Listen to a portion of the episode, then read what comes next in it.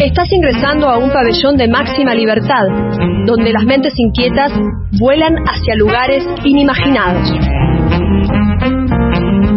Cárcel, libros, música, arte, libertad.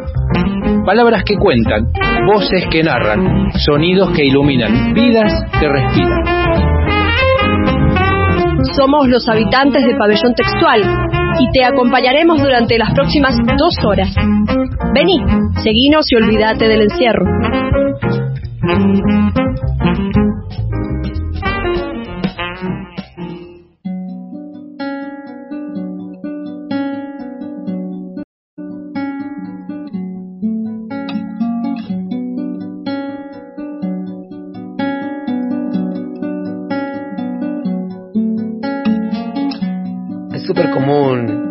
Se vive la ley del más fuerte, las jerarquías, las autoridades, las clases sociales, cómo se violenta al más débil, a las minorías, al más pobre. Igual es lo más fácil, ¿no? Es mejor adaptarse a esto, a tener un criterio propio y así visualizar bien a tu enemigo, a tu opresor, tu agresor. Nah, de la carreta de allá me miró feo ayer, no puedo comerme esa.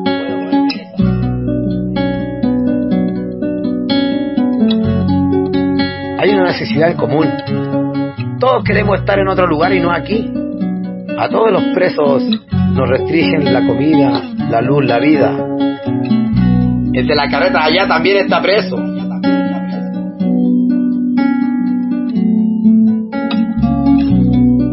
Para estar preso debe haber una cárcel, rejas, muros, pacos y sobre todo presas y presos.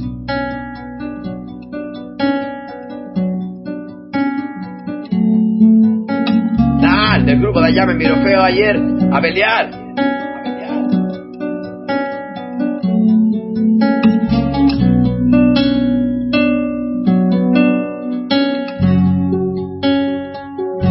Rabia, odio, pena, angustia siento yo. ¿Qué sentirá él? ¿Y a ti no te revisan a tu familia? ¿No leen tu carta de amor? No manosean tu comida, no te tiran al suelo, no te apalean.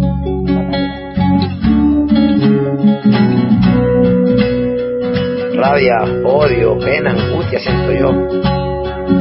¿Qué hago? ¿Qué debo hacer? Fácil, lo más fácil. Seguir las costumbres, la ley del más fuerte, las autoridades entre nosotros mismos las jerarquías haciendo distancia entre nuestro hacinamiento. Sentirme más preso de lo preso que estoy, ser un preso ejemplar, seguir el juego eterno, drogarme y pelearme con mis pares y terminar castigado y así sucesivamente. No estaré equivocado, mal enfocado,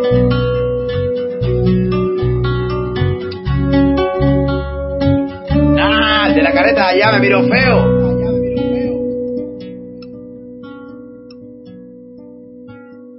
Quisiera comparar la violencia del Estado con la violencia de un preso hacia otro preso.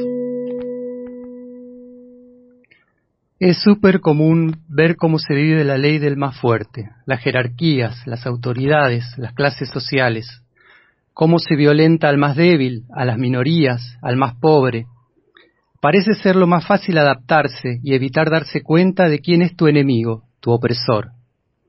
Eso nos dicen los amigos de UNCAO desde la hermana Chile, y eso mismo representa la realidad latinoamericana, que por más que se esfuerzan en mostrarla progresista, en su esencia, sigue constituida por dispositivos rancios de represión y entrega. En pabellón textual hablamos de estas realidades, de los encierros verdaderos, esos que tienen rejas, también hablamos de arte, escuchamos música y compartimos textos. Traemos palabras que cuentan, voces que narran, sonidos que iluminan, vidas que respiran. Bienvenide, bienvenide a esta nueva temporada de Pabellón Textual, segundo año en el aire, en el aire de radiolamadriguera.com, nuestra casa. Hoy compartiremos el episodio 36. Si querés acompañarnos, relájate, Calzate los auriculares, cerrá los ojos y disponete a escuchar.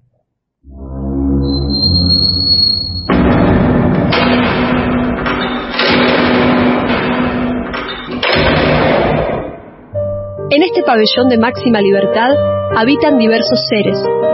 Algunos pasan, otros deciden quedarse.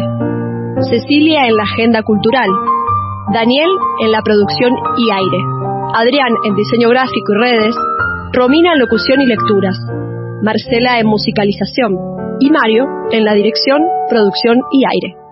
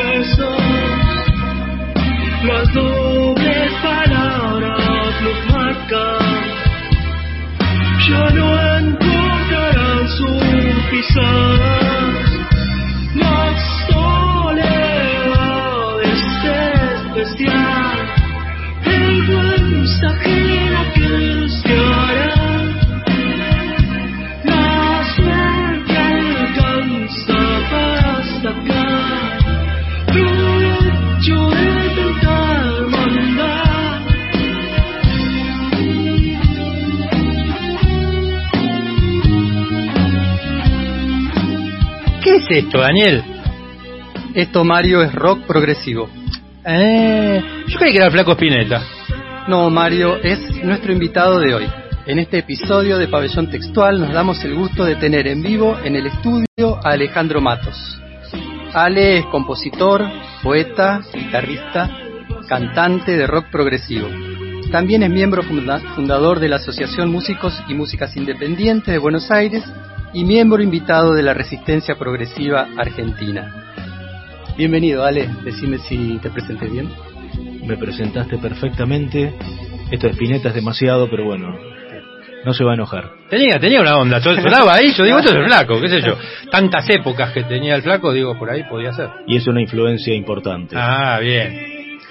Bueno, Ale, gracias por aceptar la invitación, gracias por, por visitarnos. Y bueno, vamos a ir charlando un poco y con algunas preguntas. Dale, dale. La clásica, ¿cómo, ¿cómo empezó tu gusto por la música y cómo arrancaste con eso? De alguna manera podría decir que ni me acuerdo, porque este, ya desde, desde mi más tierna infancia tenía así como una relación con el sonido. Pero puedo nombrar algunas cosas como por ejemplo, bueno, era era mi familia era miembro de una iglesia protestante y había un órgano o este, me llamaba la atención la música en las escuelas eh, en mi casa había guitarras eh, seguramente alguna flautita alguna armónica y siempre estaba ahí este, atento de qué era lo que sonaba. Y en la adolescencia se convirtió en una especie de refugio porque son años complicados en que la en que la cosa se pone complicada justamente sin valga la eh, uno uno se angustia por cualquier cosa tiene miedo se siente inseguro eh, la mina no te da pelota te pasan un montón de cosas y la música está ahí. y la música es como una especie de, de no sé si de paracaídas o de lugar donde apoyarse y, uno empieza a querer hacer música para ser fuerte como, como esos pibes que, este, que son buenos este, haciendo atletismo o alguna otra cosa, no lo logra, tampoco lo logran ellos y ahí este, uno después se da cuenta que esto es para siempre.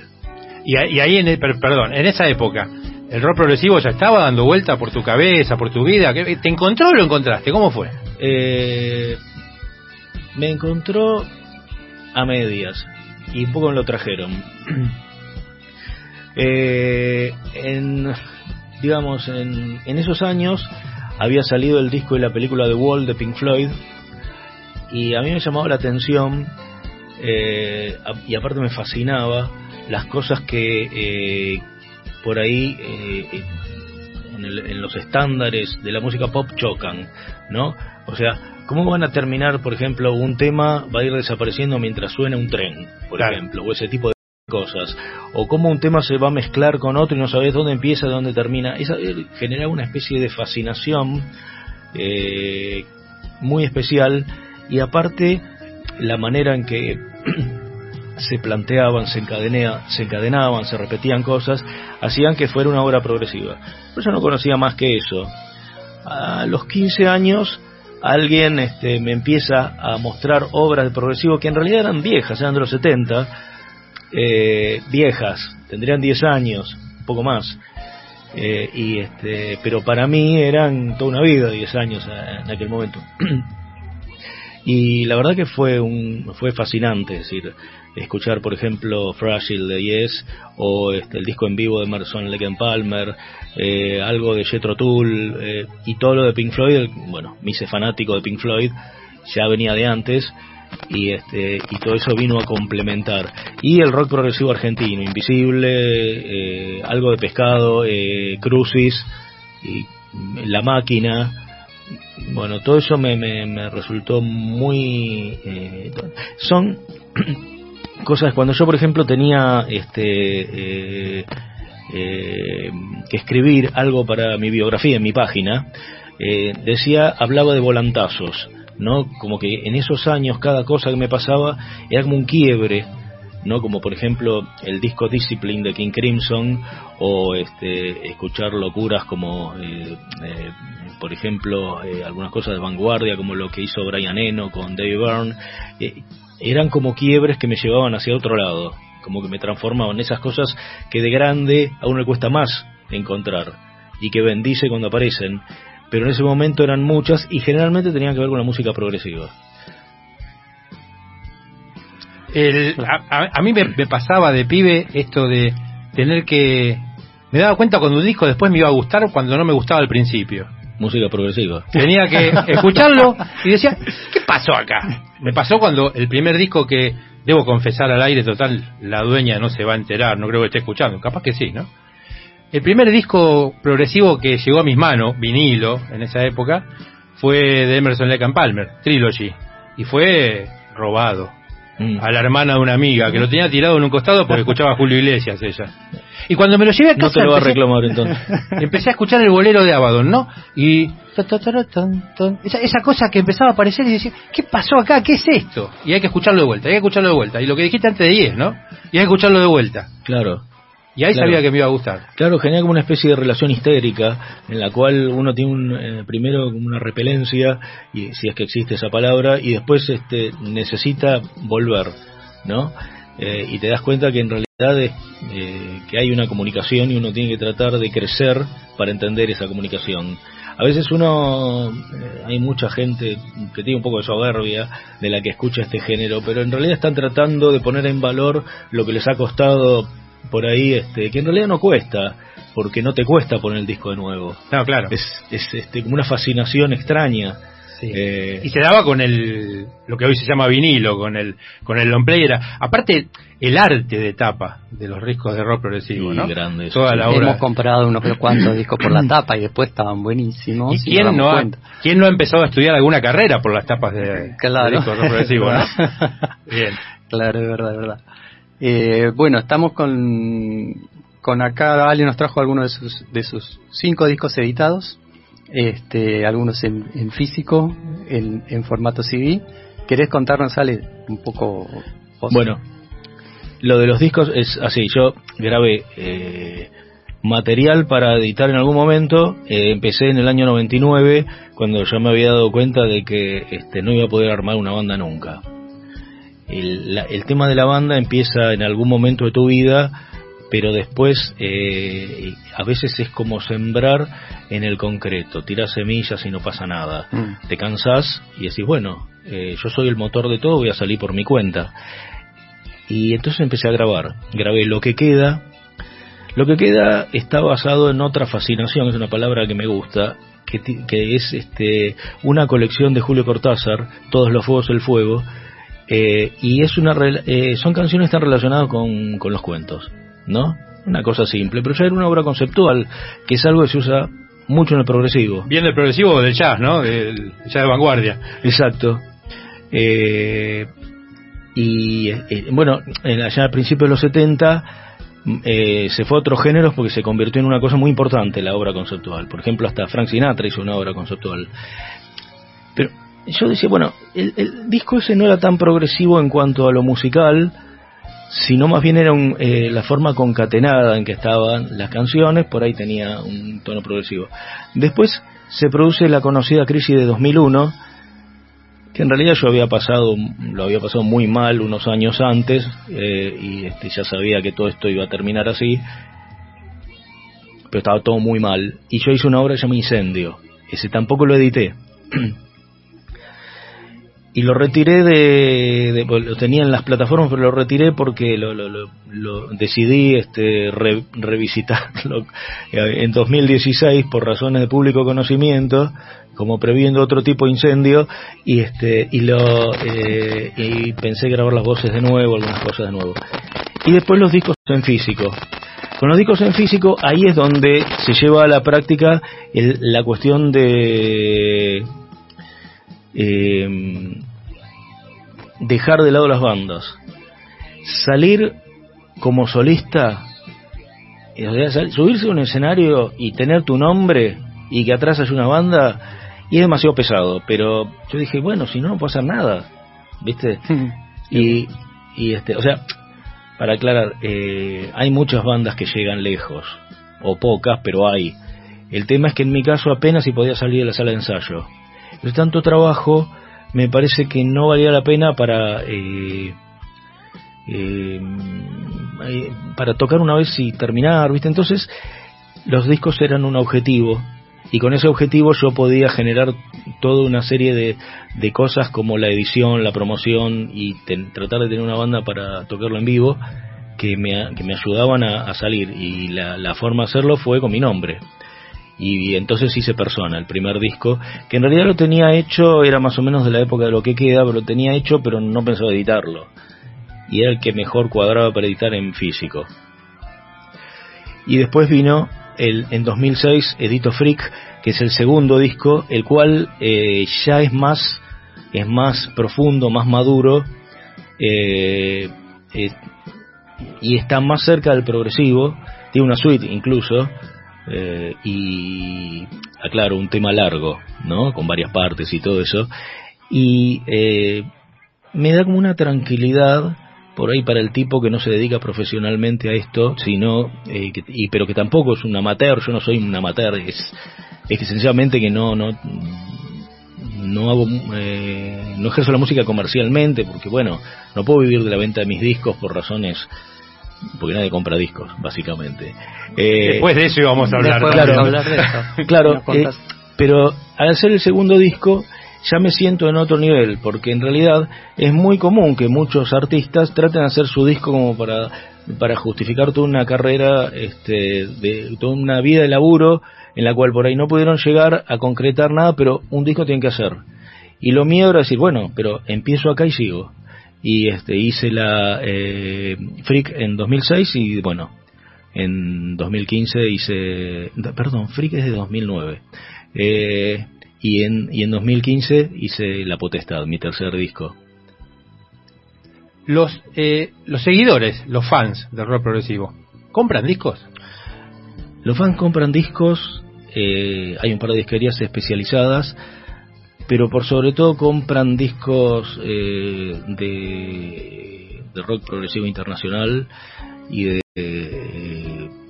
ediciones muy especiales y cosas así. Sí, cuando hay reediciones, o sea, si vos eh, vas a un recital de King Crimson y hay 8.000 personas, evidentemente hay público claro. progresivo. El, eh, el tema es que, eh, bueno, generalmente no, no, no, o sea, yo he tocado para dos personas. No responde la, la, la pregunta de los discos, pero no debo haber vendido muchos discos tampoco. ¿Y dónde se pueden escuchar hoy en día? Eh, quien está escuchando el programa, estamos con Ale Matos, eh, músico, ya lo presentamos, eh, muy metido en el rock progresivo. ¿Dónde quien está escuchando el programa puede, claro, puede escuchar tus discos? Cuatro de mis cinco discos, acuérdense que uno los retiré, se pueden escuchar en Bandcamp.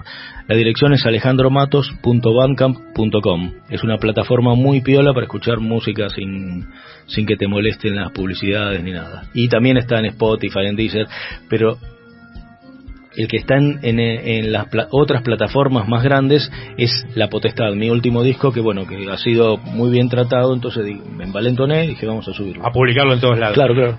Una pregunta que se aleja un poquito del laburo de músico, de toda la creación artística, pero no se aleja justamente de ser músico. En nuestro país existe algo que se llama SADAIC, Sociedad Argentina de Autores, Intérpretes y Compositores, que supuestamente defiende los intereses de los autores, intérpretes y compositores.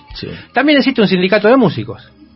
Ahora, ¿por qué la necesidad de fundar algo así como la Asociación de Músicos Músicas Independientes?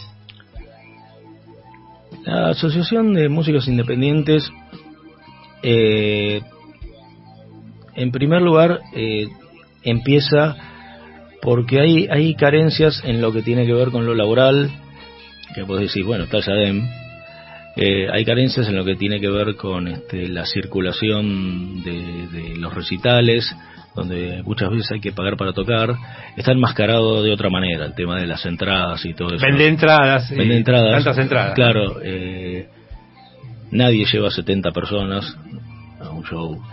Eh, el, el, tema de la difusión, el tema de presionar un poco para que se respete la ley de medios, eh, las cuestiones que tienen que ver con eh, la articulación con los ministerios de cultura y las secretarías de cultura.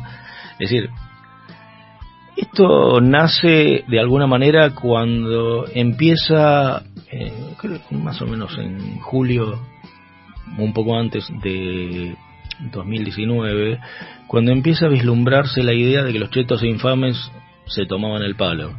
Entonces, ante la posibilidad de tener algún acceso a la cultura y de poder articular con el Estado, eh, y porque en realidad hay una cosa que es la, Unión de Músicos Independientes que está muy bien, pero en realidad eh, no es no es una cosa de músicos unidos justamente.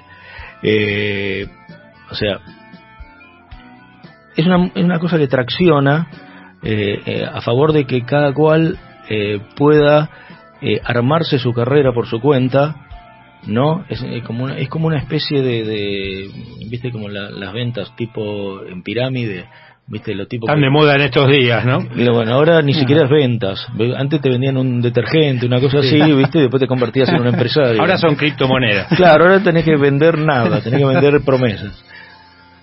Está bien está bien. O sea que una música un músico que se quiere contactar con la asociación ¿Cómo lo haces? Les voy a pasar eh, ahí. Eh, primero eh, pueden encontrar Amiba, que es este, el nombre de la Asociación de Músicos Independientes, de esto estamos hablando, que fundamos con el compañero Jorge Garacoche, que es músico de muchos años, de acá de, rock urbano, y con otros compañeros de, de la asociación. Pueden encontrarnos en Instagram y en Facebook, tenemos páginas y eh, pueden contactarse al correo que es musibaires.gmail.com. Amiba. Eh, Amiba es el nombre de la asociación. En las redes. Sí. Y el musibaires.gmail.com, el mail de contacto. El mail de contacto. Perfecto. Cualquiera música o músico que esté laburando por las suyas puede contactarlos como para... Claro, porque estamos, eh, bueno, lo, tenemos que ver un poco, eh, pero porque ya tiene unos años, pero estamos revisando un, un mapa de medios para relanzar, para, para este, que generalmente el músico nos lo pide, se lo mandamos, y que tiene medios de capital. Esto empieza como una cosa de capital y, Gran Buenos Aires. Eh, eh, tiene medios de capital, Gran Buenos Aires y provincia de Buenos Aires, donde uno este, puede este, contactarse, que ah, están en contacto con la asociación y que te van a recibir el material y la gacetilla y lo que vos quieras mandarle para difundir. Eh, y está a la vista el tema de este, que la asociación empiece a circular ahora que la pandemia está cediendo. No hablo de la que vos me dijiste hoy, la, la, cuarta ola que no. viene al caso. Estamos hablando de la pandemia, la del bicho, la del bicho Exacto. este, ahora que estás ahora que está cediendo la pandemia, este, vamos a ver eh, si se arma un poco la cosa en relación a lo que es la difusión. Ahí, ahí eh, está a la vista también eh, la plataforma Musicart, que no es de Amiba, pero que están en contacto con Amiba, que es una plataforma como Bandcamp, pero argentina, de música argentina. Y probablemente música argentina y sudamericana. Eh, y este y, vamos a, ver cómo, cómo sigue esta cuestión en relación a lo que a lo que tiene que ver con salir porque hasta ahora bueno tenemos el órgano de difusión que es el programa de radio y este y, y las páginas pero hay que hacer cosas con la asociación como bueno eh, cómo, cómo tratamos de que se arme un circuito de música en vivo ese tipo de cosas. Y algo que a mí me preocupa mucho el tema de la difusión bien la asociación está a full ya sabe dónde se pueden contactar bueno, te agradecemos, Ale, por haberte acercado al estudio de la madriguera. Eh, muy grata la visita, eh, charlar, entender qué pasa con las músicas y los músicos que están laburando y laburando todos los días y que justamente todavía en este mercado latinoamericano no pueden vivir de eso. Eh, bueno, fue Alejandro Matos, un artista independiente que además de crear, labura por los intereses de los músicos y las músicas locales. ¿Querés escucharlo de nuevo? Bueno, escúchalo, ahí está tocando.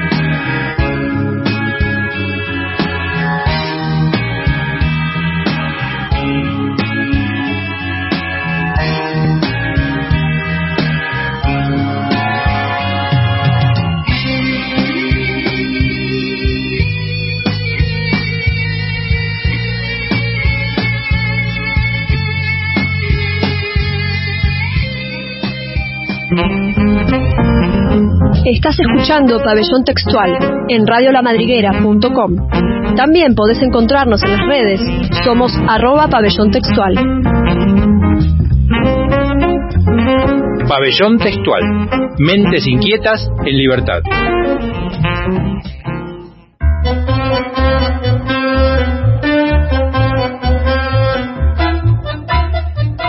Según Wikipedia, Buenos Aires o la ciudad autónoma de Buenos Aires es la más poblada de Argentina.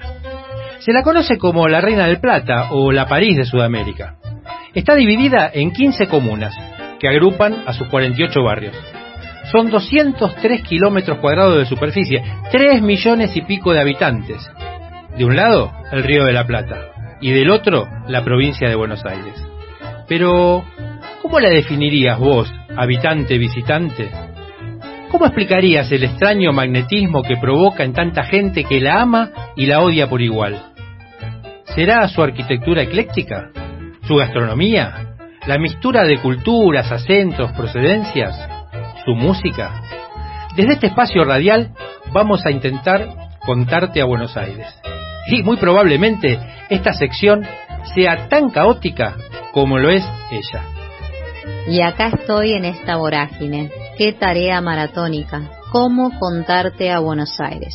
Esta ciudad laberinto que empezó pequeña como tantas otras y que llegó a convertirse en la capital de nuestro país y en una de las ciudades más importantes de Sudamérica.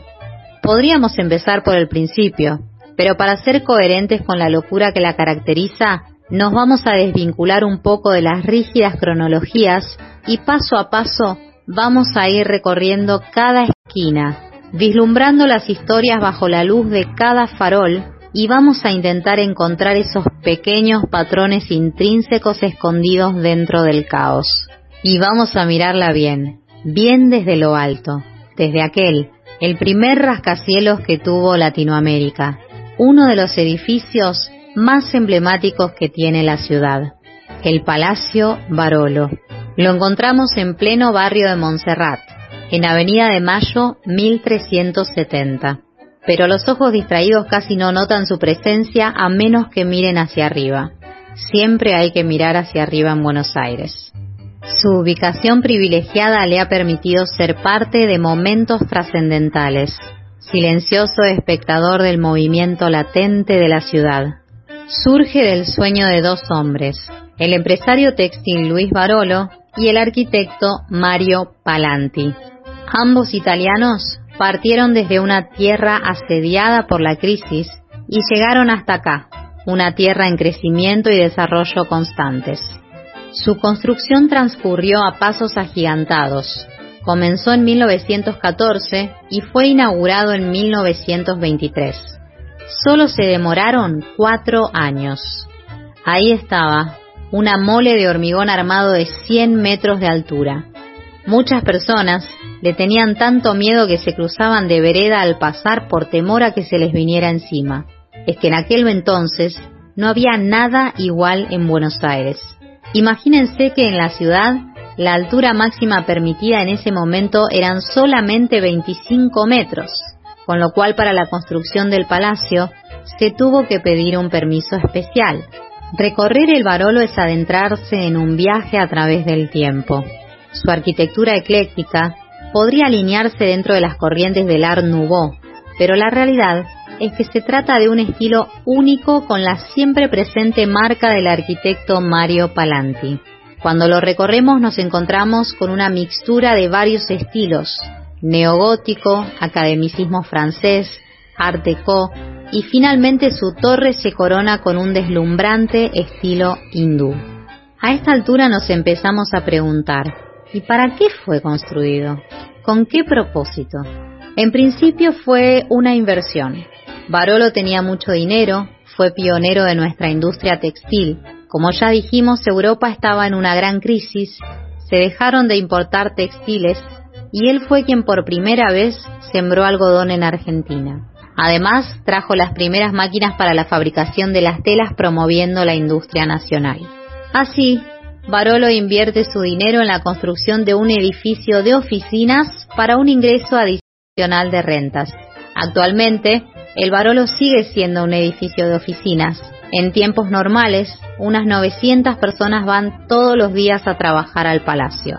Pero tanta inversión, tanta excentricidad y lujo para convertirse simplemente en un edificio de oficinas, rodeado de un halo de magia y misterio, el palacio ha sido testigo de las idas, venidas y vueltas de nuestra historia. En el próximo programa vamos a estar adentrándonos un poquito más en los secretos que guarda este monumental edificio. Escuchamos a Florencia Ormaechea, quien es guía profesional de turismo que semana a semana nos guiará por los secretos del Palacio Barolo en este Contarte Buenos Aires. Pabellón textual. Mentes inquietas en libertad.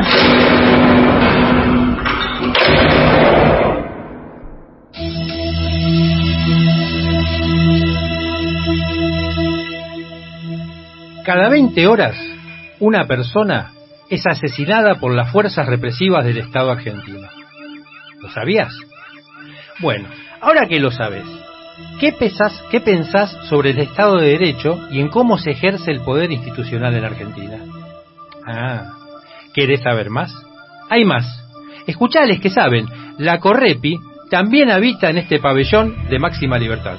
La Correpi es la coordinadora contra la represión policial e institucional, una organización que interviene en el ámbito de los derechos humanos, específicamente contra todas las formas de represión estatal en la actualidad. Somos una organización autogestiva e independiente de todos los partidos y gobiernos, que milita desde hace 30 años contra la violencia del aparato represivo estatal y sus instituciones. Esta violencia se despliega sistemáticamente sobre los sectores más vulnerables de nuestro pueblo como forma de disciplinamiento social. El gatillo fácil, las detenciones arbitrarias, el armado de causas, las muertes en cárceles y comisarías, las torturas y las desapariciones son algunos de los atropellos que sufren a diario los jóvenes pobres en nuestro país.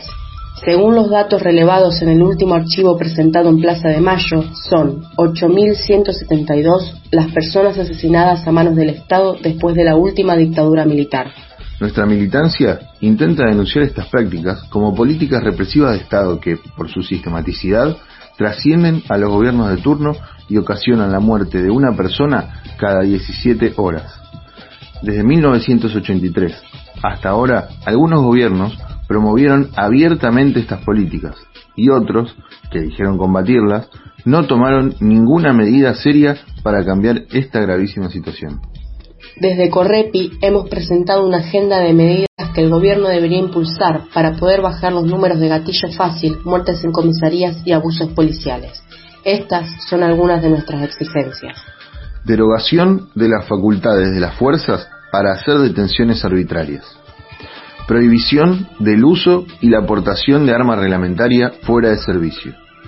Prohibición de dar defensa institucional a miembros de las fuerzas de seguridad en causas penales.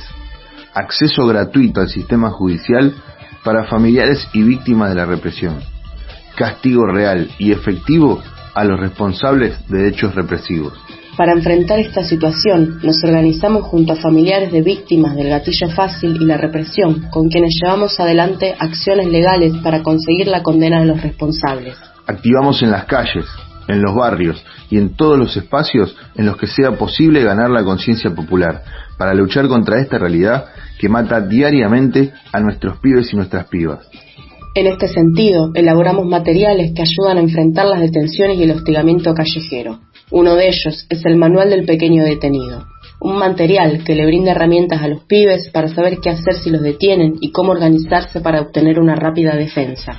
No es lo mismo estar solo o sola en manos de la policía que saber que alguien está afuera haciendo preguntas y molestando.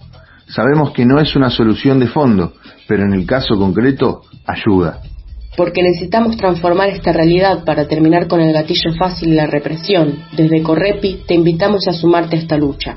Escribí en nuestras redes sociales, en Facebook, en Instagram o en Twitter. Consulta en nuestra página web www.correpi.org.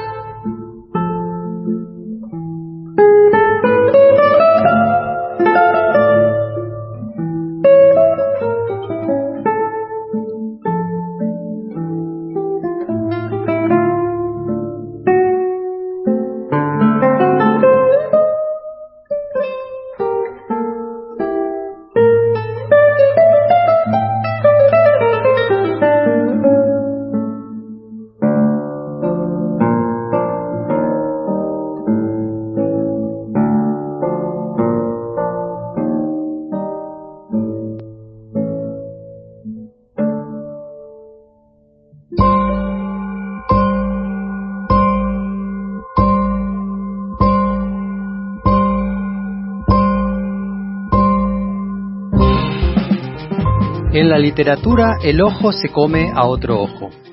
El ojo es un ojo caníbal. Es caníbal porque siente el hambre en lo profundo de su córnea. Es caníbal porque siente la necesidad de comerse a ese otro ojo en el que se ve reflejado. Miradas cruzadas, miradas encontradas. Es caníbal porque le gusta la sangre, le gusta mascar esa golosina, le gusta mascarse a sí mismo. Un ojo caníbal se siente rechazado, pero no le importa el rechazo. Solo le importa saciar el hambre y lanzar mirada. El hambre del ojo es inagotable, siempre quiere más y más. Un ojo que no come muere petrificado, mas un ojo caníbal inventa y baila. Ese ojo habita en Golosina Caníbal y también en este pabellón textual. El mundo de los libros es tan vasto y diverso que todavía me sigue asombrando como si fuera un niño. Novelas, investigaciones, libros pequeños, libros grandes, distintos colores en las tapas. Uno siempre como lector se deja sorprender. Entrar en una librería es fascinante por todo lo que nos puede esperar entre cada una de las bateas, en esos estantes, en el revolver cotidiano del lector. Personalmente lo que más me gusta son los libros usados. Me encanta caminar por distintas librerías que tienen libros viejos, que pasaron por manos de otros lectores, que tienen historias para contar, dejarme sorprender por un volumen que no conocía, por un autor o una autora que me eran ajenos. Siempre me gusta descubrir una nueva realidad a través de estos libros usados. Hace poco, por ejemplo, encontré navegando por, por la web, por el mundo virtual. Se sabe que después de la pandemia florecieron las librerías virtuales, sobre todo en una red social como Instagram, librerías virtuales de usados particularmente. Y en una de esos, en uno de esos perfiles me encontré con una tapa que me llamó mucho la atención. Era una tapa blanca, clásica. En su parte superior tenía una imagen bastante interpelante, una cara desencajada de color verde con unos ojos marcados en rojo y abajo el autor M.R. James, para mí absolutamente desconocido, y el título, que creo que fue lo que me cautivó. El título era El enigma de las runas y otras historias de fantasmas. Inmediatamente pregunté por el libro, que ya se lo habían llevado, pero mm, tuve la feliz decisión de mm, buscarlo en un mercado virtual que varios de ustedes lectores frecuentarán y ahí lo conseguí por poco dinero. Cuando llegó el libro a mi casa eh, me encontré con una edición clásica, un libro publicado en 1976, un autor admirado por Howard Philip Lovecraft, así que nada podía salir mal. Encima del libro tenía un prólogo de Jaime Res, un crítico literario de los años 60 y 70 sobre todo, argentino, que admiro con mucho cariño y que leo con mucha atención. Descubrí en estas historias de fantasmas escritas a principios del siglo XX sutileza, también inquietud, y me fasciné sobre todo con la colección a la que pertenecía este libro, una colección publicada por Ediciones Librería Fausto, colección de la Biblioteca Universal con autores tan relevantes como Marcel Schwab, O. Henry, Natalia Ginsburg y Jack Kerouac anoté todos los libros que salían nombrados en las solapas de este volumen que había encontrado y me dispuse a buscar varios de estos compañeros de viaje de mi libro con cuentos de fantasmas. No solo eso, sino que, y fíjense cómo un libro usado puede abrir la entrada a otros mundos y a otras historias, se me ocurrió colocar en mi red social, en el perfil de Golosina Caníbal de Instagram, el logo de Ediciones Librería Fausto y clamar al futuro, hacia la bienaventuranza, la necesidad de asentar qué libros se publicaron en esa editorial. Y un comentario de un seguidor muy valioso para mí, que es Francisco Garamona, editor de Mansalva, me informó que existía otro libro, también publicado hace años atrás, un poco más recientemente, que contaba la historia de la librería Fausto. Inmediatamente lo busqué y me encontré con un mundo para mí perdido y fascinante que cruzaba no solo el mundo de esta biblioteca universal y estos autores y estas obras incunables, algunas de ellas inhallables, sino que me abría a una mm, suerte de acumulación de historias, de testimonios, de entrevistas a libreros que habían trabajado en las famosas celebérrimas librerías Fausto, por la calle Corrientes, por la avenida Santa Fe. También este segundo libro, el libro sobre librería Fausto, publicado por la editorial Leviatán hace unos años atrás, traía unos pequeños catálogos de las ediciones que había publicado Librería Fausto, donde se me informaba otros títulos y otros autores que yo desconocía. Y de repente, a partir del encuentro con un libro cualquiera en una librería de usados virtual, un libro escrito a principios del siglo XX, un pasillo se me abría hacia los años 60, hacia los años 70 y también mucho más reciente hacia la década del 90 y la primera década del siglo XXI con el cierre de las librerías Fausto una historia literaria, la literatura de terror, la literatura de fantasmas, me conducía a una suerte de historia cultural o de cachito de historia cultural de nuestras librerías, de las librerías de Buenos Aires, pero también de las librerías argentinas y de cómo los libreros y de cómo los lectores intercambiaban consejos, intercambiaban historias e intercambiaban libros en estos lugares llamados bajo el nombre de la famosa obra de Goethe Fausto.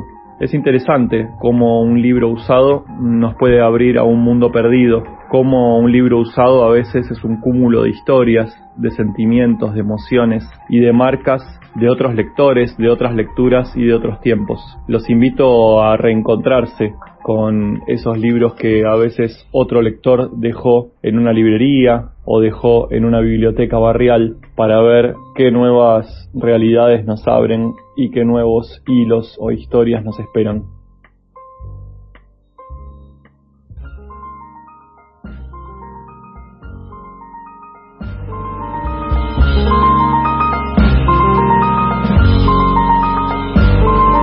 ¿Querés más? Va a haber más. Mientras, podés saciar el hambre en golosinacaníbal.blogspot.com o seguirlo en Twitter. Allí es arroba golosinacaníbal. Pabellón textual. Mentes inquietas en libertad.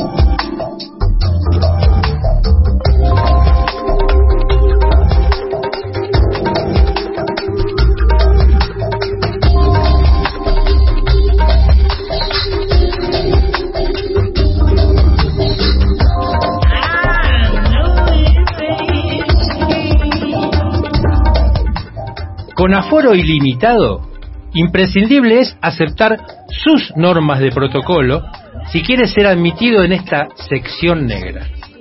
Se introducirá por los pliegues de tus orejitas, inyectando vacilos que, ya verás, expandirán tus horizontes auditivos. Están todes avisades.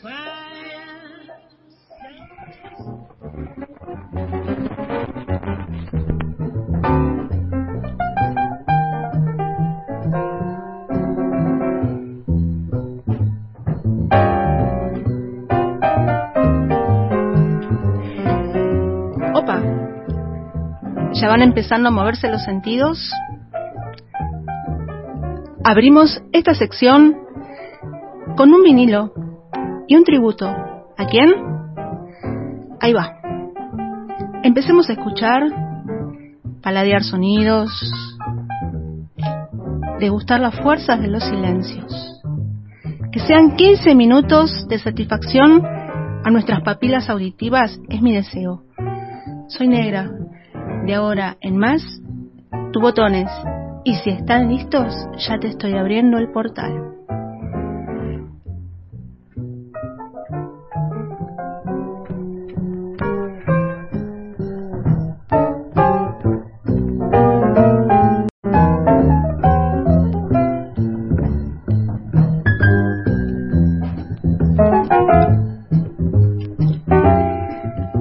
Les ubico en tiempo. El disco fue grabado el 5 de enero de 1967 en los estudios Guión, o sea, acá, Argentina. ¿Van adivinando? Quien está al piano regresaba al país tras nueve años de estar en Estados Unidos. Había sido llevado por Columbia Records, donde grabó dos discos, que no pienso decirte cómo se llaman, si no vas a adivinar. Eh, decía, grabó dos discos que justificaron con creces las expectativas puestas sobre él. Tocó a los maestros que él eligió, Duke Ellington, Art Tatum, Errol Garner, algo de Monk. Oh, ¿te suena? Monk, lo que estás escuchando. A quien conocía, pero no admiraba. Ahora mismo podríamos pensar que Monk irrumpió en ese estudio de grabación y se había sentado al piano, pero no. Son los golpeteos entre las yemas de los dedos y las teclas del piano de Villeguita, como le decían sus amigues, y me gusta decirle a mí. El lado A de este vinilo, porque estamos escuchando un vinilo, contiene tres temas del genial Thelonious Monk. Benja Swing, sonando, Round About Midnight y Blue Monk. Disfrutarlo un poquito.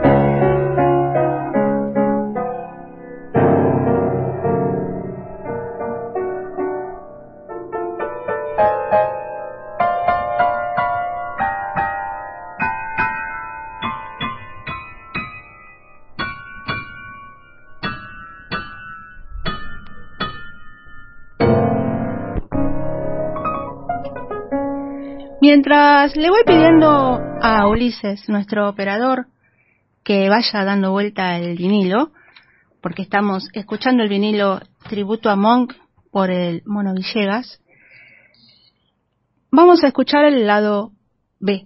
Y el primer tema se llama Es solo una luna de papel. Vamos a escuchar a una forma de toque ya más sincopada, más desestructurada, el tipo sonaba disonante, moderno, muy evolucionado para la época. Escuchemos.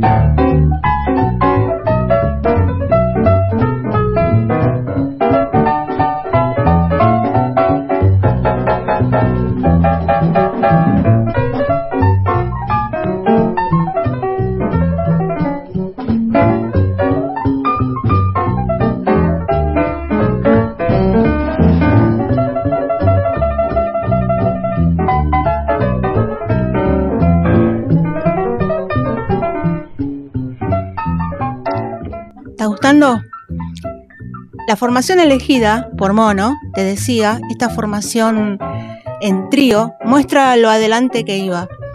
Elegía el trío de batería con trabajo y piano.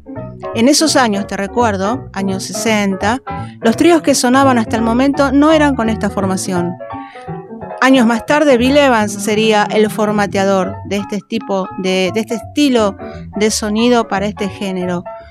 Pero por este momento no, no lo era, y Mono ya lo había adelantado unos años. Aquí, Jorge López Ruiz al contrabajo y Eduardo Casalla en batería le construyen una gran base de tensiones y esperas, que le permiten a Mono frasear con infinidad de matices e intensidades. Este lado B tiene con este tema que estás escuchando, es solo una luna de papel, Viene otro tema que se llama Germain. Y este tema habla de, de cómo pasar de una melancolía sincopada a un pianismo enérgico. Él suena sobre una base incorruptible. Se mueve entre la libertad del bop y cierto rigor del swing, y en ese cruce de caminos musicales está su estilo. Ni en lo tradicional, ni en la vanguardia.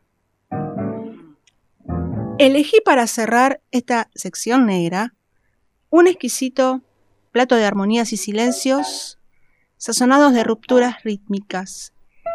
Creo que para casi todos Villegas fue el pianista de los 60, de los 70, el mejor de su tiempo, el más original, el menos apegado a los modelos. Sonaba diferente, tocando el más trillado de los estándar, él se atrevió a experimentar. Cerramos con Podría ser la primavera y que sigas descansando en jazz, Villeguitas.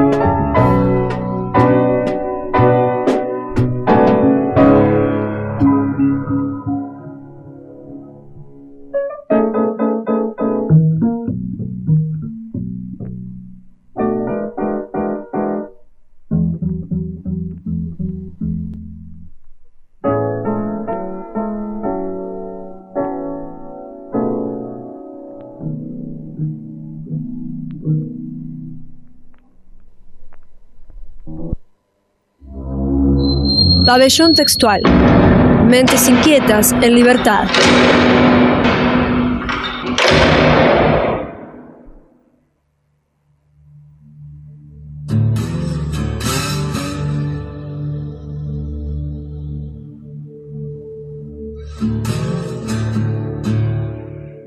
Provincia de Buenos Aires.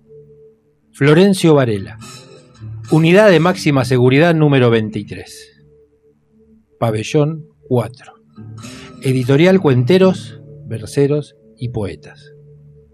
Si venís escuchando el programa, ya sabés de quiénes hablamos. Si es tu primera vez, te cuento que en el Pabellón 4 de Varela viven más de 50 seres humanos que piensan, leen, discuten, escriben, pintan, boxean, hacen filosofía y sobre todo sienten. Ellos también habitan en este pabellón textual y estas son sus voces. Bueno, buenas tardes a todos. Mi nombre es Nicolás Almeida. Soy parte de la editorial Cuenteros, Verseros y Poetas que funciona en el pabellón 4 de la unidad 23 de Florencio Varela. Y quería un poco contarles a todos eh, de qué se trata este proyecto que lleva más de 12 años eh, funcionando. Acá estamos con unos compañeros para compartir con ustedes experiencias, algunas personales, otras generales. En la editorial, bueno, primero que nada, nos dedicamos a publicar libros en formato cartonero y en formato tapa blanda cuando se puede, pero generalmente en formato cartonero, también fanzines, también eh, reflexiones, también en internet, eh, vamos buscando de la vuelta para poder expresar ideas, expresar lo que cada uno siente, piensa y desea. Y en ese marco, bueno, vamos laburando todos juntos comunidad, que es lo que primero se intenta transmitir, la idea de comunidad, de estar eh, todo el tiempo escapando un poco o dentro de lo que se puede a las normalidades o, a lo que se conoce por ahí como un hábito carcelario, poder ser un poquito libre en la mente de cada uno y pensarnos a nosotros mismos, pero bueno, en ese marco nos encontramos todos, un montón de pibes en un pabellón y la propuesta eh, siempre está puesta con la idea de, poder inculcar un poco de cultura, poder transmitir conocimientos en música, en dibujo, en, diferentes artes, en murales, en boxeo, en deporte. Y bueno, y lo hacemos de, de una manera totalmente autogestiva. ¿sí? Acá no, no, no entra el servicio a dar clases, no hay maestros, no hay profesores eh, solo somos pibes con, intención de romper ese círculo vicioso que, nos oprime todo el tiempo y que viene ya desde, en algunos casos desde chicos marcando la vida de todos. Así que bueno, muchas gracias. ¿Qué tal? Buenas tardes. Eh, me llamo Pablo Daniel. Ante todo, darle las gracias al espacio que nos brinda la radio La Madriguera, ¿no? Bueno, yo eh, personalmente estoy en el área de, de música, que, es lo que me gusta hacer, que me dan libre elección. Eh, gracias a este espacio, a este pabellón, tuve la oportunidad de aprender música. No tenía idea de lo que era una nota y sin embargo ya en este año, casi dos años que llevo en este pabellón, he aprendido mucho y me puse como objetivo el día de mañana, acá hay una banda de rock que se llama Gueto de Varsovia y el día de mañana me gustaría tal vez que me tengan en cuenta porque eh, me gusta, me, apasiona la música. Y quizás el día de mañana como objetivo me puse aprender y ser un, un participante más de, esta banda, ¿no? Que es muy agradable. Este, y ya la van a conocer más adelante. Que la, se les la van a, la van a escuchar más adelante. Hola, ¿qué tal? Buenas tardes. Mi nombre es Franco Juan, soy de Avellaneda y bueno, soy nuevo acá en este pabellón, en el 4 de la unidad 23 de Florencio Varela, empezando ahora a de lo que es esta familia, ¿no? Cuenteros, verseros y poetas, que me la oportunidad de ser parte de ello, de aprender también cómo convivir como un hermano más de ellos, ¿no? De lo que es siendo así como la filosofía y aprender a escribir, aprender a redactar un cuento. Yo también estoy en el área de boxeo, también sabía un poco, pero ahora eh, aprendí un poco más porque enseñan lo que es el boxeo de verdad. Y nada, acá agradecido mucho. Eh, buenas tardes, mi nombre es Brian, soy coordinador del área de boxeo en donde primeramente se trata de buscar una gimnasia de base, los chicos vayan agarrando estado físico para después empezar a implementar ¿no? lo que vendría a ser la parte técnica de boxeo, empezar con lo que, se, con lo que sería el ABC, ¿sí? con una buena postura, que aprendan a caminar, a sacar los primeros golpes, a tener una guardia bien cerrada actividad donde me siento muy, muy identificado, donde yo creo que no encontré mi profesión, sino que mi vocación, porque es una actividad que también la hacía cuando estaba en libertad, de la cual vivía también, lo hacía contento. Primero que nada, saludar a todos, saludar a Mario y agradecer por, por este espacio que nos brinda, ¿no? Y, cuenta con nosotros como, como ya contó en un segmento eh, literario en donde los compañeros leían sus cuentos y, y, sus, y sus relatos, ¿no? Y, en base a eso se empezó a, difundir lo que es las voces de, los integrantes de Pabellón 4, ¿no? de, Cuenteros, Verseros y Poetas. Eh, este proyecto inicia en el año 2010 pues de la mano de, Alberto Sarlo, que, inicia con todo esto, y después en su tiempo se fue acomodando, los integrantes, los chicos, se fueron poniendo onda y acomodando lo que, lo que sería el proyecto, y ahí empezaron a hacer varios talleres. Con lo que cuando yo llegué me encontré con eso, con esa estructura y en la que me fui dedicando a poco, fui pasando de a poco, me sentí identificado con todas y, fui participando en todas.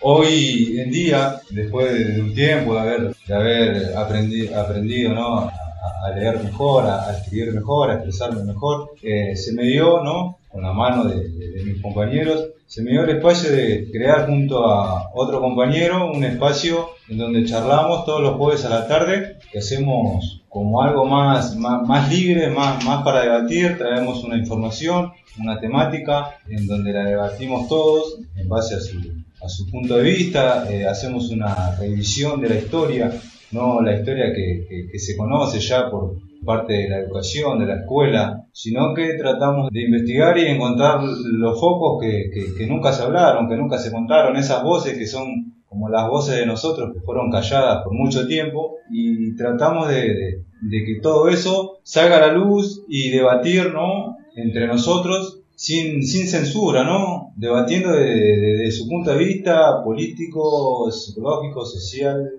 lo que sea, pero que, que le salga al compañero poder debatir, ¿no? Para que se sienta cómodo y se sienta partícipe de lo que es este proyecto, que, que a eso, ¿no? A eso apuntamos, a tener un, una apertura mental, ¿no? Y poder discutir de, de, cualquier problemática social que surja o cualquier eh, temática que sea, tanto del arte, filosófico, lo que pinte, lo que esté. Entre todos vemos un video o traemos un tipo de documental que es el, el punto a debatir y para que después derive en cualquier debate, termina yéndose por las ramas. Que todo este, también todo este conocimiento que tenemos lo, lo tenemos a base de, la biblioteca que está acá, como de fanzines, ¿no? Y después el, el material que pueda acudir cada uno personalmente. El tema de las charlas arrancó recién el, el año pasado y, verdaderamente dio frutos, a los compañeros les gustó y bueno, y se sigue, se sigue. Y me copa mucho del tema este que, estamos haciendo ahora como inicio, ¿no? Esta iniciativa de, proyecto de, radio y de poder tener eh, un lugar más para, para expresarnos y, hacernos conocer, para tratar de, llegar a, a donde queremos llegar, que es cumplir el, objetivo de romper con todo este sistema ya impuesto, ¿no? institucional, carcelario, porque acá tenemos que venir a, sobrevivir y, a combatir con, con, tu propio, con tu padre. Hola, ¿qué tal? Buenas tardes, soy Pablo Napolitano. Primero que nada, quiero dar las gracias a Mario Espina y a todos los oyentes de Pabellón Textual y Radio La Madriguera que hacen posible que nos oigan en este momento. En esta oportunidad les voy a contar la trayectoria dentro de lo que es eh, la editorial Cuenteros, Verseros y Poetas. Para mí es un lugar eh, utópico dentro de la cárcel en el cual rompe con todo el estructuralismo, como decía mi compañero hace un momento, de lo que es eh, la cárcel. Si bien hay personas con diferentes ideales, convivimos todas juntas, ¿no? Lo que nos une particularmente a cada uno es eh, la literatura, ¿no? La literatura, eh, la escritura, la lectura y cada una de las áreas que compartimos, ¿no? En comunidad. Primeramente lo que aprendemos acá es comunidad antes que, un acento, una, una vocal, ¿no? El concepto de comunidad es lo que se tiene permanentemente presente en este hábito, ¿no? Desde hace un año que me encuentro en este lugar, para mí es una puerta nueva en mi vida en el cual descubrí que la literatura te puede llevar muy lejos y es un mundo que, que está muy bueno para quien lo disfruta y quien le pone énfasis, ¿no? También soy parte del área de boxeo como aprendiz, amateur, espero progresar a lo largo de este tiempo que me encuentre acá. También he aprendido a narrar historias, pude salir en un libro por primera vez a mis 28 años, cosa que jamás me hubiese pensado que, que sucedería, ¿no? Sabiendo la vida que uno a veces tiene la condición social que padece, ¿no? Por la circunstancia en la que uno nace y el entorno que lo condiciona, ¿no? Pero bueno, de todas maneras estoy agradecido por estar vivo, como quien dice, y poder haber encontrado este lugar dentro de un lugar donde no se encuentra nada bueno. Y este espacio que hoy se nos está brindando es muy importante para nosotros porque la única manera que nosotros tenemos de difundir lo que hacemos y nuestro pensamiento es escribiendo. Hoy en día, gracias a Mario y la oportunidad que nos está dando, se nos puede escuchar con, con una voz viva, ¿no? Bueno, es todo lo que tengo para decir y un abrazo grande para todos.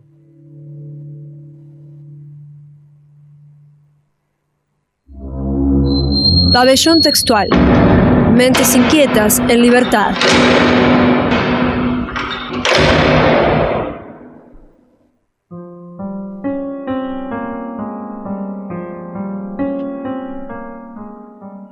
Pedir, reaccionar, sexnología, psiquímica, nocturnidad, echori, abracemia, futuro. Diez palabras, cientos de palabras, un mundo de palabras. Marcela Bash las elige cada semana y las publica en su web. Nosotros te las contamos. Porque diez palabras caben también dentro de este pabellón textual. Hola, mi nombre es Marcela Bash, soy periodista y desde agosto de 2020 hago un newsletter experimental semanal que se llama 10 palabras. Lo que hago es muy simple, elijo 10 palabras, las 10 que más me hayan impactado en la semana y las desarrollo en 10 párrafos. Las palabras pueden ser palabras que me resultan nuevas, nuevas para mí, o pueden ser palabras que ya conocía pero que están resignificadas por algún acontecimiento. Me pasa que algunas palabras siento que me miran fijo, que me dejan pensando, ¿no? Que me hacen detener un momento a pensar o a sentir, me hacen una suerte de clic, me, me guiñan el ojo. Y es con esas palabras que trabajo. En realidad son bastantes más de 10 por semana. Me pasa que cuando junto las palabras, los viernes a la tarde o los sábados a la mañana, cuando hago la colecta de palabras para sentarme a escribir, en general son muchas más de 10, son, son 20 o son 30 o hasta son 40 y tengo que seleccionar cuáles me parecen más relevantes. Eh, son también puertas de entrada a distintos temas, ¿no? Eh, algunas más ligadas con la actualidad y otras no, otras menos. Cada tanto encuentro algunas que realmente me, me, cambian la forma de pensar. Por ejemplo, una que me gusta mucho es retrónimo, que la encontré en mayo del año pasado. Es un tipo de palabra justamente, define aquellas palabras que se usan para nombrar algo ya conocido, pero que se resignifica porque se le pone al lado una cosa nueva. Por ejemplo, cuando decimos clase presencial, ¿no? Clase presencial es un retrónimo porque antes se decía simplemente clase, pero como ahora hay clase virtual, necesitamos agregarlo de presencial. Un ejemplo tradicional es guitarra criolla, ¿no? Al lado de guitarra eléctrica o teléfono fijo al lado de teléfono celular. Desde el número 40, si no me equivoco, de 10 palabras, contamos con el, el archivo de palabras, que es una web donde se van juntando todas las palabras semana a semana gracias al trabajo enorme y interesado de un lector, de Lucas Dima. Si quieren pueden chequear las palabras que han ido saliendo y están organizadas eh, alfabéticamente o también por número en un menú del costado o también aleatoriamente. Eso es lo que van a ver en la home en 10palabras.com.ar y ahí también si gustan se pueden suscribir para recibirlo en sus casillas de correo todos los fines de semana. Vamos con una de las palabras que nos propone Marcela Vaz. Palabra valija. Es una palabra formada por al menos dos palabras existentes, en donde al menos una de estas aparece truncada o incluso irreconocible. A ver, a ver, a ver, tranquilo, amigo. Mm. ¿Algún ejemplo de esto tienes? Por supuesto, Mario Caballero, usted pida que acá tenemos de todo. A ver, eh, Spanglish, ¿le gusta? esa mezcla de castillo y yankee. Exacto, por ahí va la cosa. Cuando se ensamblan dos palabras sobre una sílaba común, por ejemplo, en el término caligrama, compuesto por caligrafía e ideograma, la amalgama léxica, así se llama cuando esa unión, en este caso, eh, está dada sobre la sílaba gra, ca, li, gra, eh, mientras usted locutaba, mm. me metí en 10palabras.com.ar y busqué otras palabras valija. ¿Quiere que le cuente? Bueno, si, no, si, no, quiere, le cuento igual. Eh, ahí va. Covidiota, Covinvicta, Feminazi, Google Eclipse, Memeconomy, Rurbano, Psiquímica, Sexnología, Sextear, Shottery, Traicioni. Y después hay otras como Libridinoso, Orengegután, Plandemia o Progetariado, donde, según comenta Marcela Bash, estas palabras tienen una sílaba tomada, hackeada por una letra, una palabra parasitada por otra vendría a ser. Me gusta que le guste, caballero. Eh, ¿Sabe lo que decía el querido Horacio González? No, dígame. La palabra valija es una super palabra ficticia que guarda en su interior un revoltijo de palabras reales que se van combinando extrañamente entre sí. Estas valijas no son para los, los aduaneros o la policía de fronteras, sino para los inquietos militantes de la crítica política. Le, tiro otra, le tiro otra. Escuche. Hay quien le dice shipear. Se lo dicen por extensión, armar palabras valija con nombres de parejas. Ahí, va una, a ver si lo escuchaba una vez. Brangelina. ¿Sabe lo que quiere decir? No. Viene en referencia a esa historia de amor entre Brad Pitt y Angelina Jolie. Ah, Brangelina. Mire, mire qué moderno que estamos hoy, ¿eh? Precioso. Y a vos, querido escuchante, ¿qué palabra valija se te ocurre? Podríamos hacer un concurso de palabras valijas, ¿no? Bueno. Ah, escriban, escríbanos, a ver, arroba pabellón textual, estamos en las redes. A ver si alguien tira alguna palabra valija que se le ocurra. Bien, y si quieren escuchar y conocer más palabras, Pasa por la web de Marcela Bash, te vas a quedar allí a vivir. Anota 10palabras.com.ar. Estás escuchando Pabellón Textual en radiolamadriguera.com. También podés encontrarnos en las redes. Somos arroba pabellón textual. Pabellón Textual. Mentes inquietas en libertad.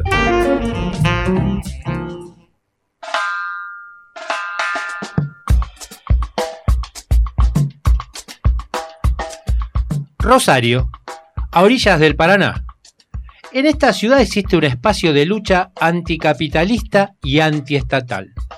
Es punto de encuentro y reflexión, sede también de Lazo Ediciones, del podcast Temperamento, de los cuadernos de la negación y del boletín Oveja Negra.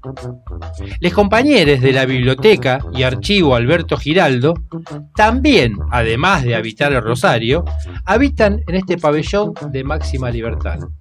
Quédate, dale, escúchalos. Estamos en la biblioteca y archivo Alberto Giraldo de Rosario, entre compañeros, entre libros de la biblioteca, una biblioteca que lleva ya décadas acá en la ciudad y también entre libros que venimos publicando nosotros. La biblioteca es algo más que una biblioteca. Nuestra editorial se llama Lazo Ediciones. Queríamos hablar justamente de un ciclo que hicimos el año pasado, en octubre, que se llamó Ciclo de Cine Anticapitalista, que lo empezamos a pensar cuando nos propusimos estudiar el desarrollo del capital en Argentina y la formación del Estado argentino. Un Estado que eh, notoriamente, un Estado genocida, que se basa como todos los estados, en el asesinato, la, coacción, la masacre. Pero bueno, queríamos indagar un poquito más hacia el norte hacia el sur, cómo fue el desarrollo de, este país viendo hacia el norte más que nada como la apropiación de la fuerza de trabajo, la coacción y la masacre hacia el sur para la necesidad de capital, de necesidad de tierra. En ese camino encontramos dos documentales que nos parecían bastante interesantes compartir,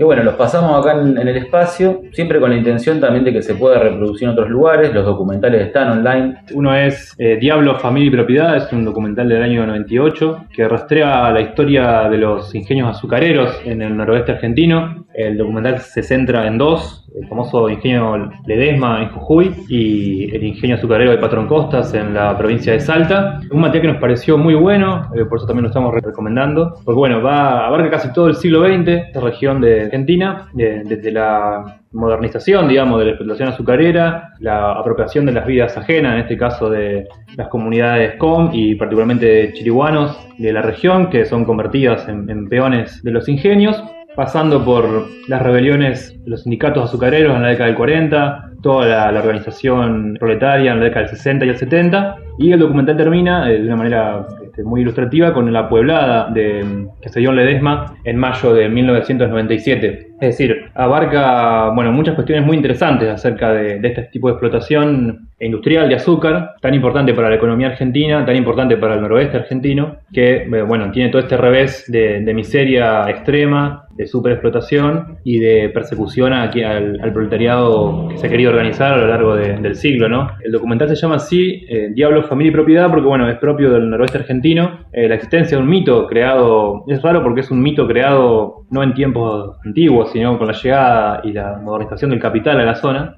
eh, que es el mito del familiar, que es una especie de perro diabólico que habita dentro de los sótanos de, los ingenios y que su existencia se basa en que bueno, el, patrón debe entregarle tanta una cantidad de peones al año, ¿no? Para que este animal lo haga prosperar y pueda subsistir, digamos, ¿no? Es una, una forma un poco mitológica de explicar el funcionamiento de, del capital que encontró la gente en aquellos años, por qué de repente una industria crecía tan rápido, imaginémonos eh, gente de campo, gente rural, encontrarse de repente trabajando en, en lo que eran los ingenios azucareros en aquel tiempo, son plantas enormes que eran extremadamente modernas para la época, la, el volumen de, de, producción que tienen por día, la gran prosperidad de los patrones y por qué cada tanto tiempo desaparecía gente entre los surcos, desaparecía gente en las plantas de la fábrica, ¿no? Sobre todo cuando la gente intentaba organizarse, es decir, el mito recorre un poco toda la historia proletaria de, de esa región del país, por eso lo hace tan interesante. Además del, del documental, tener una, una, muy buena visión de clase de, del asunto, ¿no? Otro documental que pasamos aquí en la biblioteca, eh, complementando el ciclo, fue Tierra Adentro, que es un documental del año 2010, a partir de lo que se conoce como la conquista del desierto, que historiza un poco el nacimiento del de Estado argentino y también del chileno, ya que abarca un poco de la historia de Chile también, con lo que fue la, la pacificación de la Araucanía, y a través de diferentes historias que se van cruzando, ¿no? En zona del norte patagónico, un niño mapuche, las comunidades rurales, un escritor, bueno, periodistas, hay fin de personajes que se van cruzando y van haciendo esta historia a partir de esta historia argentina en la Patagonia, a partir del despojo, a partir de la, de la masacre a partir de la avanzada militar, ¿no? Eh, es muy interesante el documental, los dos documentales tienen de, de, en común que en ambos entrevistan a sectores de la burguesía, digamos, en el, en el documental Diablo, Familia y Propiedad eh, habla Nelly Arrieta, digamos, la esposa de Blaquier, o sea, la dueña del ingenio Ledesma, y en Tierra Adentro hablan eh, algunos historiadores nacionalistas, justificando la conquista del desierto, ¿no? que también es muy interesante porque, bueno, muchas veces este tipo de, de historiadores, funcionarios estatales, digamos, dicen las cosas sin tantos pelos en la lengua y hablan realmente cómo se construye un Estado, digamos, a partir de la modernización militar, a partir de una, de una estrategia de avanzada sobre los territorios, eh, reduciendo a la gente a, a, proletarios, ¿no? Sí, y esa también lo pensamos como del pasado hacia el presente, cómo se funda el Estado argentino, cómo se desarrolla el capital en ese territorio, pero también hoy vemos cómo se sostiene también de la misma manera, porque si algo nos, nos llamó, digamos, a tratar de, de, indagar un poco en el pasado y en cómo se forma todo esto y cómo empieza la masacre, el despojo, es también a partir de la lucha que dieron varias comunidades mapuche en lucha en el sur, como a partir de eso también es que, que nos surgió la curiosidad, pero se sigue viendo hasta el día de hoy eh, la cuestión de clase, digamos, de cómo ya todo esto, todas estas comunidades ya proletarizadas, primero lanzada al trabajo y hoy ya lanzada a la desocupación. A la ocupación, a la miseria, digamos, que de hecho el, el documental de, sobre los ingenios azucareros, bueno, termina justamente con el surgimiento del, del, movimiento piquetero a fines de los 90 en Jujuy, en Salta, que también fue muy importante, junto con el surgimiento del, movimiento piquetero en, justamente también en la Patagonia, ¿no? Eh, sí, un poco viene esto a sobre las cuestiones que están pasando hoy en día, incluso en la Patagonia, en el norte, bueno, que tienen un poco esta raíz de explotación y de, de avanzada militar estatal. ¿no?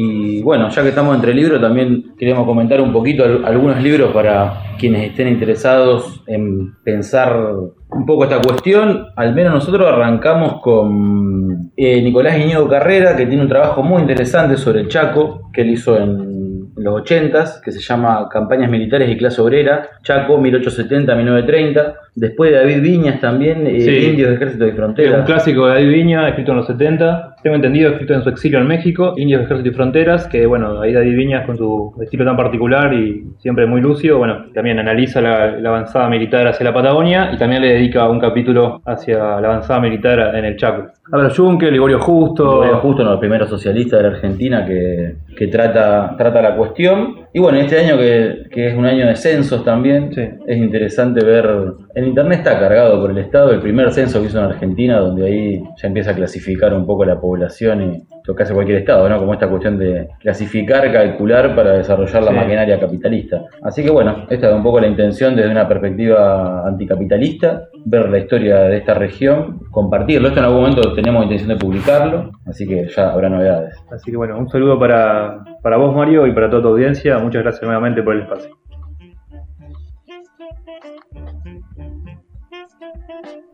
Escuchamos a los compañeros de la Biblioteca Giraldo de Rosario, Argentina.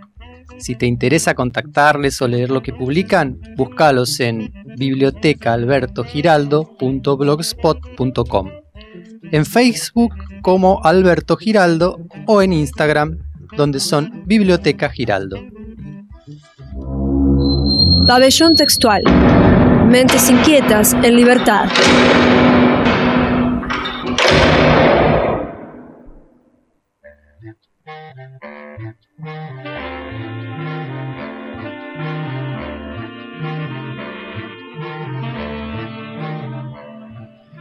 Somos esenciales como los barbijos, pero también somos descartables. Trabajar en un shopping es resignar un poco de la vida social. Dejar el país para empezar de cero. Las condiciones laborales del realizador audiovisual se están yendo a la mierda. Miles de historias de vida y de laburo. Y dicen que el trabajo dignifica. Sanata, amigo. La Defensoría de Laburantes, la DEFE, le bate la posta aquí en Pabellón Textual. Soy Celeste, de la Defensoría de Laburantes, la DEFE. Somos una organización interdisciplinaria e independiente que acompaña reclamos y luchas en diversos temas de derechos individuales, laborales, civiles, de familia y comunitarios, derechos humanos, defensa del ambiente, géneros. Hoy vamos a contar un poco cómo funcionan los reclamos laborales y cómo los llevamos adelante nos parece clave porque es algo que nos atraviesa a todos y que lamentablemente se intensificó en la precarización de laburantes durante toda la pandemia. Nosotros llevamos adelante muchos acompañamientos laborales. Hay una enorme explotación y falta de cumplimiento de derechos en nuestro país.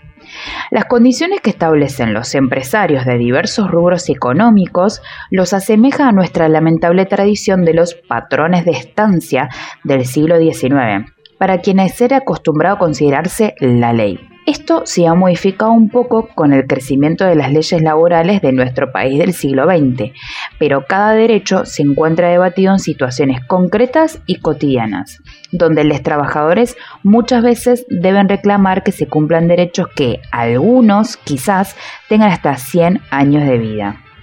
Defendemos a laburantes de todas las categorías y rubros en sus reclamos contra las empresas donde trabajan. Hay de todo, ¿eh? Despidos, maltratos, condiciones precarias, informalidad en el registro, sanciones irregularidades, acoso. Algunos de esos reclamos para nombrar las empresas conocidas tenemos Telecom, Coto, Rappi, Open25, SEA Connection, K24 Kioscos, Cat Technologies, TKM Global, un montón de call centers, bares piolas y progres, petroleras, etc. También contra los estados en sus diversos estamentos, que por ejemplo precarizan a los trabajadores a través de sus figuras de contratación. Diariamente hay miles de situaciones en las que una empresa o el Estado como empleador comete faltas graves sistemáticamente contra quienes trabajan. Por ejemplo, Coto y Open25. Muchas veces estas irregularidades son parte estructural del trabajo en esas empresas. No es casualidad que Open25 viva contratando migrantes que llegaron hace poco al país y renueven sus contratos tan seguido y siempre con condiciones de precarización, maltrato, sanciones, jornadas larguísimas, sin permiso para sentarse en una silla o ir al baño, usar el teléfono, cosas básicas. Cuando hablamos de sus jornadas, en muchos casos son de 12 horas. Están más cerca de parámetros medievales que con una lógica capitalista actual. También es demasiado común, lamentablemente, que hay empresas que precarizan tercerizando con otras, se alían y hacen súper confusa la forma de contratación. Este es el caso, por ejemplo, que dimos a conocer el año pasado de Coto, Adeco y Rappi. La consultora DECO contrata laburantes eventuales, que visten el uniforme de Rappi y trabajan armando las entregas en las sucursales de Coto. Algo importante que destacamos es que hay que hacer reclamos laborales siempre, a todas las empresas que nos precarizan. En los casos que haya posibilidad de muchos reclamos laborales a la vez, esto toma mucha más fuerza porque mete más presión en la empresa. Hicimos una gran campaña el año pasado por la que vinimos al programa a conversar contra el call center de Give en alianza con Larreta, Santilli y Vidal. Este caso es muy especial. Los laburantes de ese call center fueron obligados a hacer una campaña llamando e invitando a tomar un cafecito con los candidatos. En este caso, llevamos adelante los reclamos laborales contra el call, en el que maltrataban y precarizaban en muchos aspectos. El macrismo que utilizó fondos públicos para pagar su campaña mediante estos calls y robando datos privados para llamar a los teléfonos personales con información de domicilio de las personas a las que se les invitaba al café. Esto es gravísimo y los reclamos continúan apareciendo. En los casos de rubros nuevos en nuestro país, como son los de las aplicaciones, hay muy poca o cero construcción sindical, por lo que nuestros acompañamientos no terminan en el juicio laboral por indemnización o reincorporación sino que siempre buscamos generar que los laburantes se junten y defiendan en colectivo sus derechos. La organización sindical es clave y en la historia de nuestro país se puede ver que todos los derechos laborales se fueron dando gracias a ella. Eh, acá es donde los antiperonistas apagan la radio. Esto es algo que es innegable. Por eso, nuestra organización crece en parte de los reclamos laborales y se expande. Queremos instalar debates sobre nuestro mundo del trabajo. Hace poco, Bélgica, por ejemplo, se aprobó la semana laboral de cuatro días. Nosotros queremos, y hay varios proyectos en este país, de reformular la jornada laboral. Ante la ofensiva de las empresas capitalistas para ampliar sus ganancias y desconocer derechos, los trabajadores se plantan día a día para tener un futuro digno. Hace dos semanas, el sindicato del neumático, por ejemplo, aprobó un bono de porcentaje en relación a ganancias para sus laburantes. Esto es histórico y demuestra que, además de ser un derecho nombrado en la Constitución, la participación en las ganancias de las empresas es súper posible en todos los rubros que correspondan. Todas estas propuestas en avance de derechos están verdes, pero tienen que crecer y tenemos que ser cada vez más quienes lo alientan. Porque, por ejemplo, el cupo de géneros se consiguió de esta forma. Por eso, desde la DEFE, laburamos muchos debates que todavía no están super instalados. Pero ¿quién lo haría? ¿No? Empresas amigas de gobiernos y oposiciones que no pesan demasiado en regular empresas. Y por último, los invitamos a que nos sigan en todas nuestras redes. Estamos en Facebook, en Instagram y en TikTok. ¿Qué episodio, eh? ¿Qué episodio? El episodio 36 de Pabellón Textual. ¿Qué opinó, Dani, de este episodio? Mm, Bueno, me encantó haber participado y me encantó estar aquí. Agradezco la invitación y bueno, creo que tanto invitados, tanto lo que nos mandaron todos los amigos estuvo muy interesante, muy variado. La parte musical estuvo genial. Y ya que está Hugo invitado, usted se queda, ¿no? ¿Nos va a seguir acompañando? Eh, sí. ¿Sí? ¿O va- vamos a disfrutar de esa voz que ya Eh. tuvimos algunos mensajes que llegan a través de las redes en los cuales hacen una sincera felicitación hacia su participación. No me Te diga, comento. no me diga. Sí, sí, tiene admiradores. Sí, sí, sí. Bárbaro, buenísimo, Dani. Yo estoy muy, muy contento de poder compartir este espacio con usted. Realmente se lo quiero decir así, público y al aire. Gracias, que quede, caballere. que quede grabado ahí. Bien, y también estoy súper alegre de, en esta segunda temporada de Pabellón Textual, de haber conocido a Marcela, Marcela Terrile, la negra Terrile, con una vasta y amplia experiencia en medios, melómana ella, que ha hecho toda la Sí, musicalización y esa columna tan maravillosa que hizo hoy con nada menos que con el mono Villegas. Sí, soy una melómana serial. Eh, me gusta, me, gusta, eh, agradecida de ser parte eh, de, este, de esta segunda temporada del, del programa. Y, y bueno, y desde mi sección negra, negra sección, empezar a difundir, a compartir la música que a mí me gusta, O sea que usted también se queda. Totalmente. Bien, vamos ampliando el equipo. Y la tenemos a Ceci, a Cecilia, armando, produciendo, consiguiendo invitades, invitados. Eh, Ceci está ahí. Aunque no la escuchemos, es como el sol. Está Siempre aquí. está. Bueno, y quiero agradecerle a Ale Mato. Ella es Ceci. Estoy, estoy. Bien, la han escuchado en primicia para los medios. Salió Ceci. Eh, gracias a Ale que se tuvo que ir, Ale Matos, nuestro invitado del día. Gracias a los amigos de Uncao, que desde Chile nos mandaron ese audio inicial.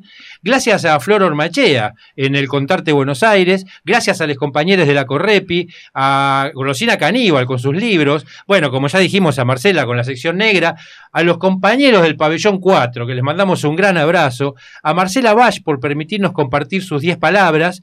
Y a los compas de la Biblioteca Giraldo. Y a la DEFE, a la Defensoría de Laburantes. Bueno, esto fue el Pabellón Textual 36. Ya saben, los esperamos en el próximo episodio. Muchas gracias por estar allí.